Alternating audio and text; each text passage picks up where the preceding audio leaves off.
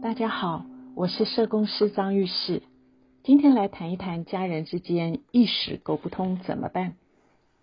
家人之间每一天都有无数的话题在进行。那你会说沟通不就是表达意见？夫妻亲子之间把话说清楚，再加上口气温和、态度诚恳就可以了啊。如果你们之间是彼此信任，谈话的时间也很充裕。当然，在气氛温和之下表达清楚，是达到了沟通的好条件。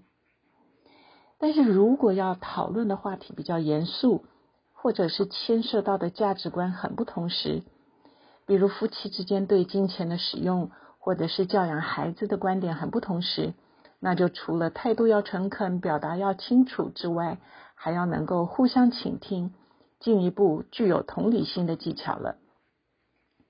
而同理心说起来容易，但对身边越亲近的人，有时候反而越困难，因为我们会期待对方应该了解我们的想法，最好都不用说出口，对方就猜得到，不用先开口，他就做得到，这才叫做默契百分百。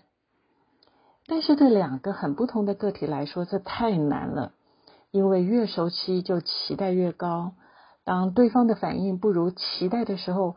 我们会失望、生气，这些负面反应出来的时候，在夫妻或亲子之间就产生了不可避免的冲突或伤害，破坏了良好的家人关系。在这里，我有几个建议给您。书店里面有不少有关于沟通、家庭沟通、非暴力沟通这样的书，可以买来看跟学习。一旦你发现，误会跟僵持已经不可收拾的时候，也许您需要找专业的人员来协助，因为他们受过沟通的训练，他们可以协助您的好处是因为他们客观，他们可以听出跟找出家人之间的焦虑，还有妨碍沟通的盲点。举例来说，曾经有一对年轻的夫妇来谈，先生是独子，平常的工作忙到很晚，先生跟原生的家庭关系很好。妈妈希望周末的时候，即使要开车一个小时，也应该带小孙子来给阿公阿妈看。